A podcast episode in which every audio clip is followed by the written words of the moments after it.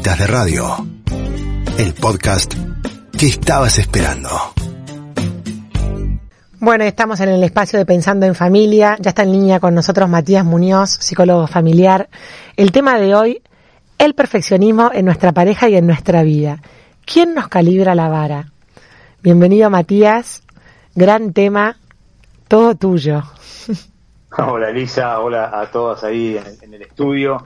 Tema complejo y apasionante, em, pero como en, el mes de abril hicimos un desembarco en la columna con la teoría de Brené Brown, em, vamos a darle un poquito de continuidad a lo de ella porque quienes tengan un poco de memoria y se acuerden, bueno, yo abrí un poco este concepto de vulnerabilidad y ella habla mucho del perfeccionismo también. Así que algo de lo que voy a tomar hoy va a ser eh, a través de ella también para que me pareció bueno darle a esa columna un poco de continuidad y que lo tomemos un mes más. Em, para los que no se acuerdan mucho, hablamos de la vulnerabilidad como un estado psicológico en el que uno está expuesto emocionalmente, corre algún riesgo en una relación y tolera la incertidumbre. Y, mucho de lo que ella marca en la investigación es como esto empodera a las personas, le da vida, creatividad, mucho de lo que hablamos en, el mes pasado. Pero ella dice que las personas tenemos un arsenal frente a la vulnerabilidad, que son defensas que empezamos a, armar en nuestra vida cuando nos empezamos a sentir insuficientes. Y pone como corte en la vida de una persona la pubertad, 11, 12, 13, 14 años, que es una etapa de la vida en la que un hijo o una hija pueden conscientemente darse cuenta que se pueden empezar a sentir insuficientes para su padre o para su madre o para la escuela o para un abuelo y que frente a esa sensación de, no sentirse suficiente, eso la, avergüenza o lo avergüenza mucho y a partir de ahí empieza a, armar un, un kit de herramientas para defenderse y para no exponerse tanto emocionalmente, ni correr riesgo, ni tolerar la incertidumbre, es como si algunas personas empezamos a acorazar y llegamos a la pareja, que es nuestro tema, ya acorazados, ¿no? Pero lo primero que quiero marcar es que estas defensas vienen de una sensación de vergüenza por no alcanzarle a alguien y que a partir de eso uno se defiende. Y el perfeccionismo es uno de sus mecanismos defensivos, en otras columnas podemos tomar otros, pero me voy a detener hoy con ustedes un poco en el perfeccionismo, que no es lo mismo que esforzarse en la vida, no es lo mismo que querer superarse, ¿eh? no es lo mismo que si yo, supongamos, un deporte y lo quiero hacer un poco mejor, me entrene para eso. El perfeccionismo es un anhelo de perfección, no tiene que ver con el esfuerzo, sino que tiene que ver con que si yo soy perfeccionista, sigo creyendo que en este mundo humano la perfección es posible y hay algo que Brené Brown toma que dice que los perfeccionistas no queremos abandonar este ideal porque estamos convencidos de que si nos perfeccionamos o llegamos a la perfección, vamos a mitigar el dolor. Es una forma que tenemos algunas personas donde creemos que así no vamos a sufrir. Después, por supuesto, ese perfeccionismo nos puede dar estrés, sufrimiento, ansiedad, nos puede complicar los vínculos, nos puede complicar mucho la pareja, pero aunque parecería que sufrimos, todavía seguimos teniendo ese, esa especie de anhelo de que si logramos ese estado de perfección, por supuesto, digo yo, inhumano, irreal, imposible de lograr, pero mientras que creamos que eso es posible, vamos a sufrir menos en la vida.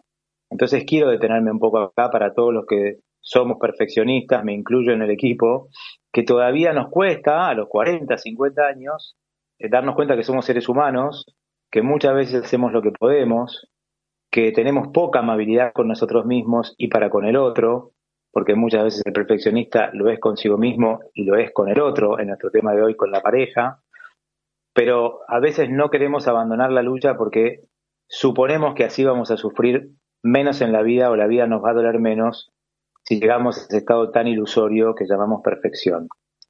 O sea que para que los oyentes también puedan diferenciar, cuando hablo de perfeccionismo no hablo de que uno se quiera esforzar un poco o quiera sacar una buena versión de sí mismo, eh, sino implica querer no ser un ser humano, ¿no? Eh, para la pareja, yo lo que veo por lo menos en mi práctica es que las parejas sufren mucho cuando se instala el perfeccionismo, porque le pido al otro un ideal que no es, o me exijo a mí mismo ser ideal para la otra persona, ¿no? Puedo ser perfeccionista con el otro o para conmigo mismo, y pedir al otro realmente que sea una persona que no es, o yo vivir en una relación sumamente exigido porque quiero ser perfecto para la otra persona, alcanzarle en todo, digamos, y así puedo estar en una relación como muy tenso, ¿no? Pero cuando estamos en una pareja muy perfeccionista, los dos seguimos creyendo el ideal, seguimos creyendo que, que hay parejas perfectas, que hay vidas perfectas, ¿no? Eh, eh, lo desaconsejo para la vida y ni hablar para una pandemia, ¿no? donde, donde estamos haciendo todos realmente lo que podemos y, y, donde realmente estamos con una situación que nos encontramos con nuestro propio límite todo el tiempo, con los límites de nuestra pareja, con los límites de nuestros hijos, pero realmente es, es un modo muy tortuoso de vivir que algunas personas elegimos casi conscientemente, ¿no? no sé si hasta acá compartimos algo con ustedes o avanzo un poquito más. Mira, justo llegó una pregunta de un oyente que está relacionada con lo que dijiste de, de, ese, de ese niño de 12, 13 años que empieza como a conformarse frente a la vida. Y pregunta eso, ¿cuánto, cuánto hay en el perfeccionismo de la mirada de nuestra pareja con la que recibimos de nuestros padres cuando éramos niños? Ahora, ¿cómo hacemos, Matías, si eso fue nuestro, nuestro caso para desandarlo? cómo me gusta el oyente que preguntó eso o el oyente, em, porque yo siempre digo que en la pareja somos mucho más que dos, ¿no? O sea, la pareja también están nuestros padres, por ejemplo, también están nuestros, nuestros suegros, aunque algunos no nos guste, em, pero se filtra en la pareja porque aquellos que hemos sido hijos muy exigidos, vamos a llegar a la pareja o a exigir o a exigirnos, porque es la forma que aprendimos, ¿no? Ahora, creo que, en esto que vos preguntabas, Elisa, de cómo desandar ese camino, eh, realmente tenemos que preguntarnos qué nos hace sufrir más, ¿no? Porque por, ese anhelo de perfección podemos tener muy mala salud, podemos tener vínculos muy disfuncionales y también corre, que no es nuestro tema de, la columna, pero lo, lo, incluyo por la pregunta del oyente, corre para con los hijos, ¿no? Todos aquellos que tengan hijos de 11, 12, 13 años, por supuesto los más chicos también, pero todavía no se dan cuenta, hagan todo lo posible para que esos hijos sientan que les alcanzan como hijos, ¿no? Que con lo que ellos son, eh, son suficientes para el padre o son suficientes para la madre. Jueguen como jueguen a la pelota, les vaya como les vaya en la escuela, tengan el mal humor que a veces tengan. O sea, eh, después los ayudaremos a que esos hijos se esfuercen por superarse, pero tienen que sentir que en la esencia, en el ser, son lo que son y eso le alcanza y le sobra a la madre o al padre, ¿no? Para que no se avergüencen de ser ellos mismos. La vergüenza es una emoción que se ha trabajado poco en psicología, por eso me gusta lo de Brené Brown, porque ella lo toma mucho, eh, y es una emoción muy poderosa para después armar todo un arsenal defensivo. Buenísimo. Hay una, hay un circuito que me gustaría trabajar con ustedes porque siempre después terminamos charlando con ustedes que me divierto, eh, que, pone Brené Brown en las parejas, que se lo voy a leer para que lo puedan más o menos pensar.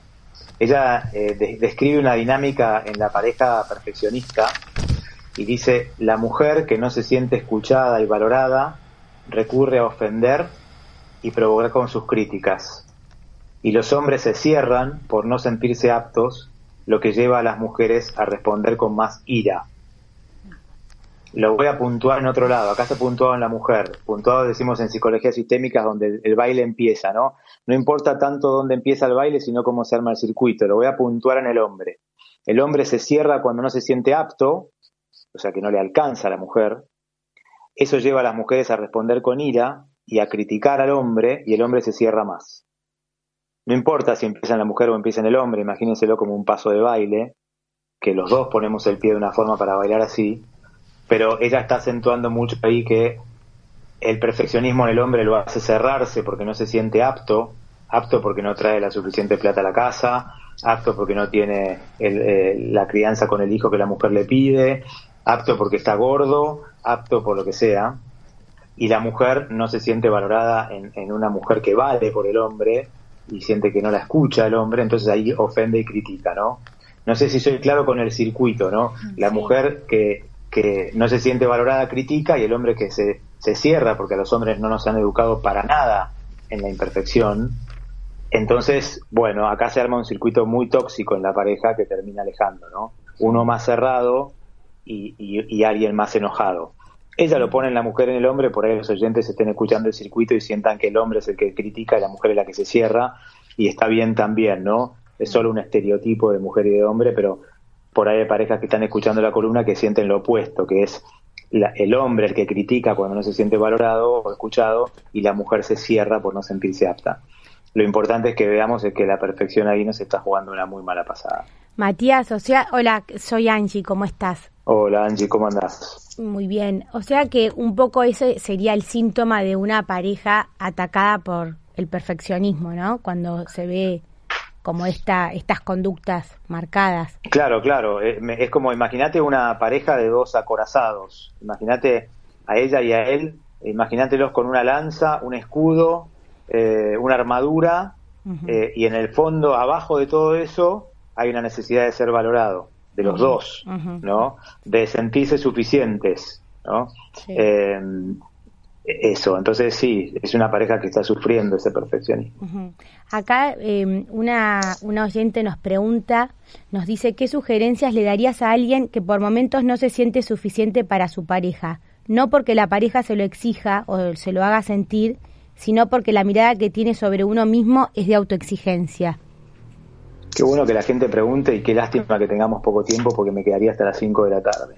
Pero, pero Brené Brown habla de que el antídoto para el perfeccionismo es la amabilidad con uno mismo, que es una frase muy potente, que a los que tenemos algunos prejuicios nos puede parecer un poco de autoayuda, y sugiero que dejemos los prejuicios de lado, porque ser amable con uno mismo es algo muy difícil de lograr en la vida.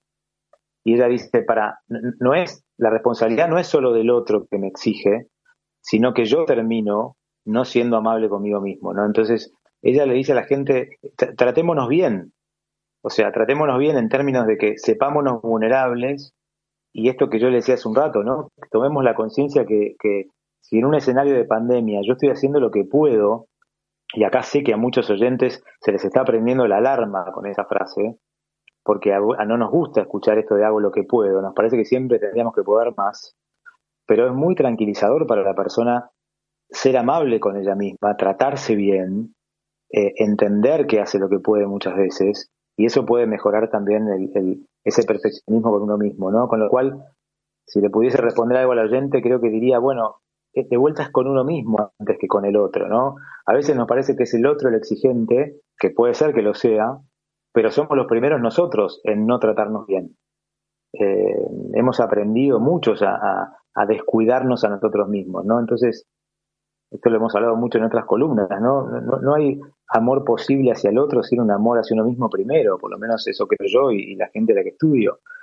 Em, entonces, parto de esta amabilidad con uno mismo para tratarse bien, ¿no? Esto implica mirar con amor los kilos que uno tiene, lo, lo mal que le sale algo en la vida y lo que a uno le cuesta salir de su casa, trabajar, criar hijos, y incluye algún mal humor, y por supuesto, descarto de eso cualquier cosa tóxica para el otro donde le hacemos mal al otro o a nosotros mismos, ¿no? Estoy hablando de formas de ser que las personas compartimos y que, que son humanas, ¿no? No estoy hablando de, por supuesto, nada que dañe.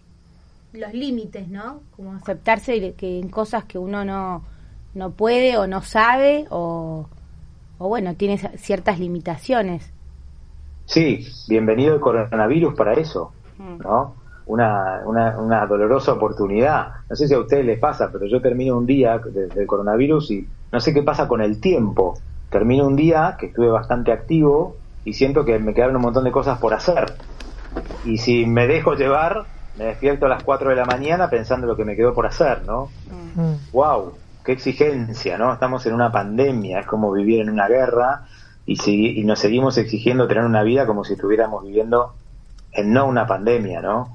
Hay una cosa muy loca que para mí circula, que, es esto de que tenemos que estar haciendo, produciendo impecables y cuidado con eso porque estamos viviendo en una pandemia, no nos olvidemos, ¿no? Claro.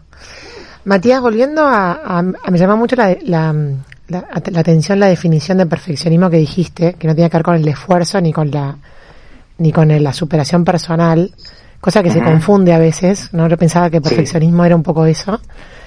En otra columna vos habías mencionado que, que las mujeres, en particular culturalmente, tenemos como una vara muy alta sobre nosotras mismas, que es algo que también entran como las, digamos, los códigos de la sociedad o de la cultura en la cual nos movemos, que, que también están altos esas, esas barreras de, de, digamos, de exigencia.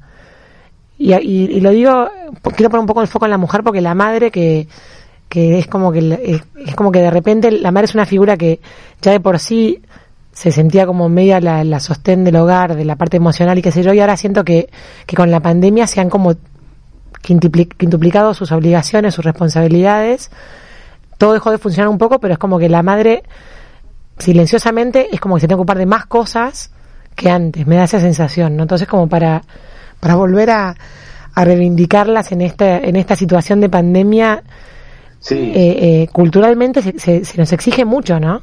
Sí, por eso algunos estamos sufriendo de ansiedad, estamos sufriendo de desánimo, estamos sufriendo de, de ya de, estar desesperados por volver a la vida de antes, ¿no? Hay gente que esto lo está tratando de disfrutar o lo disfruta, pero otros que no.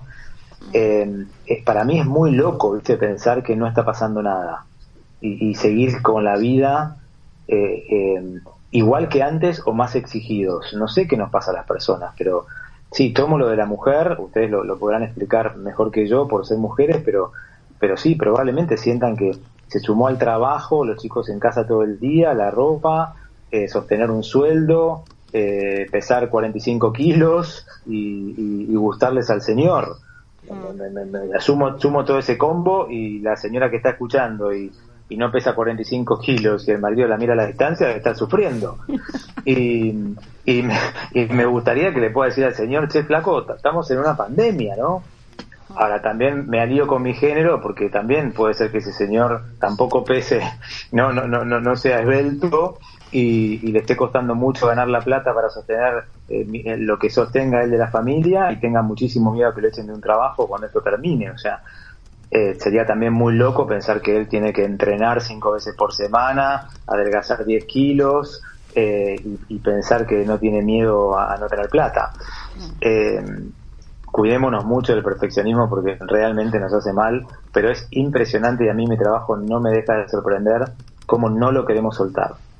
yo muchas veces cuando trabajo esto con las personas lo que la gente me devuelve es pero ¿qué crees que sea un mediocre? Eso es lo que gente me devuelve. No, no, no estoy hablando de eso, ¿no? Eh, eh, esforzate para ser mejor, pero estoy hablando de que seguís pensando que, va a llegar el paraíso de la perfección a, la vida terrestre y es una idea loca, ¿no? No, no Realmente no existe. Esto es como cuando vamos con la ruta y vieron que están esos espejismos de agua, que llegamos y el agua no está. Bueno, es como ir en la ruta, a ver el espejismo y y si yo quiero tener una mujer perfecta al lado o ella quiere tener un hombre perfecto al lado, los dos tenemos un gran problema, ¿no? Matías, eh, la última, em, la última pregunta relacionada con el perfeccionismo, ¿no? Em, ahora también en estos em, tiempos de, pandemia, uno visita mucho el Instagram por ahí, eh, ¿no? Y hay mil opciones de todos los rubros que uno pueda imaginar y más. Y ah. digo, para, si bien cada persona, de, digo, cada Instagramer se especializa en algo, ¿no? Decoración, madre, entretenimientos, educación, bueno, el que mira todas esas cosas es una persona que no se divide en tantas partecitas, ¿no? Y mm. a mí lo que me llama la atención es también cómo se alimenta la perfección desde esos lugares, que es, eh, en todo da la sensación que a uno le falta, ¿no? Eh, no, solamente por ahí a la mujer insegura que, duda, que quiere chequear, sino que todo es proponer al máximo eh, y o a cuestionar cómo uno es como madre, cómo ordenás, cómo hasta cómo, no sé, doblás la ropa. son, sugerencias, ¿no? Pero creo que ahí hay solapado también algo muy fuerte de perfección, que si bien está dividido porque cada persona eh, lo dice desde su lugar, el que lo recibe, es muy fuerte también ese impacto, ¿no? Claro, claro, porque puede ser que estemos buscando... Eh, la palabra bienestar es una palabra compleja, ¿no? Me, gustaría poner bien, ser en vez de bienestar, pero eh, yo creo que, la, viste, la vida me, parece a mí, Anchi, que se parece poco a un, a un yogur light y a una tostada de soja, ¿no? lo, digo así en metáfora, ¿no? Cuando, cuando aparece esto medio liviano de ser, perfecto y liviano, ¿no? Mm. La vida no, no, yo creo que no es ni perfecta ni liviana, ¿no? Y, y, ese mundo medio de yogur light y tostada de soja, o sea, eh, no sé ni si hay tostada de soja, pero me, salió esa, palabra. Está bueno. Eh, eh, entienden lo que digo, ¿no? Como esto de entremos todos en ese mundo perfectiblemente light y la vida no es muy así, ¿no? Tenemos que tener cuidado de no de no engancharnos con el cotillón en una fiesta donde hay algo más esencial, ¿no? A mí me, gusta pensar en, la metáfora del casamiento que están pasando un montón de cosas, ¿no? La novia llora, el novio llora, se ríen, festejan el amor, festejan la vida. Hay mucha densidad emocional ahí y uno se puede colgar mirando el cotillón o la plantita del costado, que bueno, es el cotillón, no parecería ser lo más importante, ¿no? No sé si respondo a lo que preguntabas, pero tengamos cuidado de entrar en un circuito de, de encima pensar que en este contexto tenemos que parecernos a un yogur light, porque las personas no somos así, me parece a mí. No, sé si soy claro con la metáfora del yogur, me estoy entendiendo yo solo. Pero... Sí, no, no, no, entendemos perfecto. Pero además no somos así, y menos en contexto de cuarentena, si es algo que nos viene a mostrar. que ahora va, a aparecer la receta de la tostada de soja y lo vamos a tener que hacer también. claro, claro, sí, sí, total, total. Y esto corre mucho para, para con los hijos, ¿no? Los chicos también están haciendo con la escuela lo que pueden, ¿no? Y por suerte muchas escuelas lo están entendiendo, están tratando de buscar una continuidad en el aprendizaje, pero pero no no, no vamos a pedirle al chico que, esté como cuando está en el aula, ¿no? ¿no? es el mismo dispositivo y tampoco vamos a pedirle a una madre o un padre que sean maestros, ¿no? Eh, me parece como que tenemos que tener cuidado, sí. Sí, sí, sí, cuidado con la tostada de soja que no existe, claro, por ahí ni siquiera existe. Aprovechemos el contexto este de cuarentena y de pandemia para justamente hacer aprendizaje en este sentido, eh, Matías, de, de corrernos de ese lugar de, perfeccionismo que, que culturalmente tenemos tan arraigado, ¿no? Sí, yo comparto con ustedes, tengo un anhelo y un miedo, ¿no? Porque no sé lo que va a pasar en nuestra vida después de esto, pero el anhelo es que vayamos a la esencia de cada uno, o sea, que vayamos a lo que a cada uno le parece esencial, yendo a las parejas el anhelo es que vayan al amor, al cariño, al afecto, a lo que se quieren. Y tengo un miedo que es que nada cambie y volvamos al vértigo y a la acción como perfección, porque la acción también puede ser un intento de perfeccionismo. Tengo un cierto temor de que, que volvamos a lo de antes. No sé si la realidad nos va a permitir, porque por ahí el mundo cambie. Pero tengo un anhelo que es que vayamos a la esencia, ¿no? Que es que realmente esto nos ayuda a preguntarnos qué me importa en la vida, realmente, cuál es la esencia y cuál es el cotillón, ¿no? Yendo a la pareja, ¿no? Qué es lo más importante para nosotros y qué es cotillón, porque la verdad que a, los dos nos encantaría pesar 10 kilos menos, pero no ocurre. Entonces, ¿qué hacemos con eso, no? ¿Cómo, cómo transitamos el amor en la imperfección? Esto sería mi, mi, mi tema de hoy. Espectacular. ¿Cómo transitamos el amor en la imperfección? Matías Muñoz, muchísimas gracias por otra gran columna en Citas de Radio. A ustedes, un saludo grande para todo el equipo, para todos los oyentes y nos vemos el mes próximo. Adiós.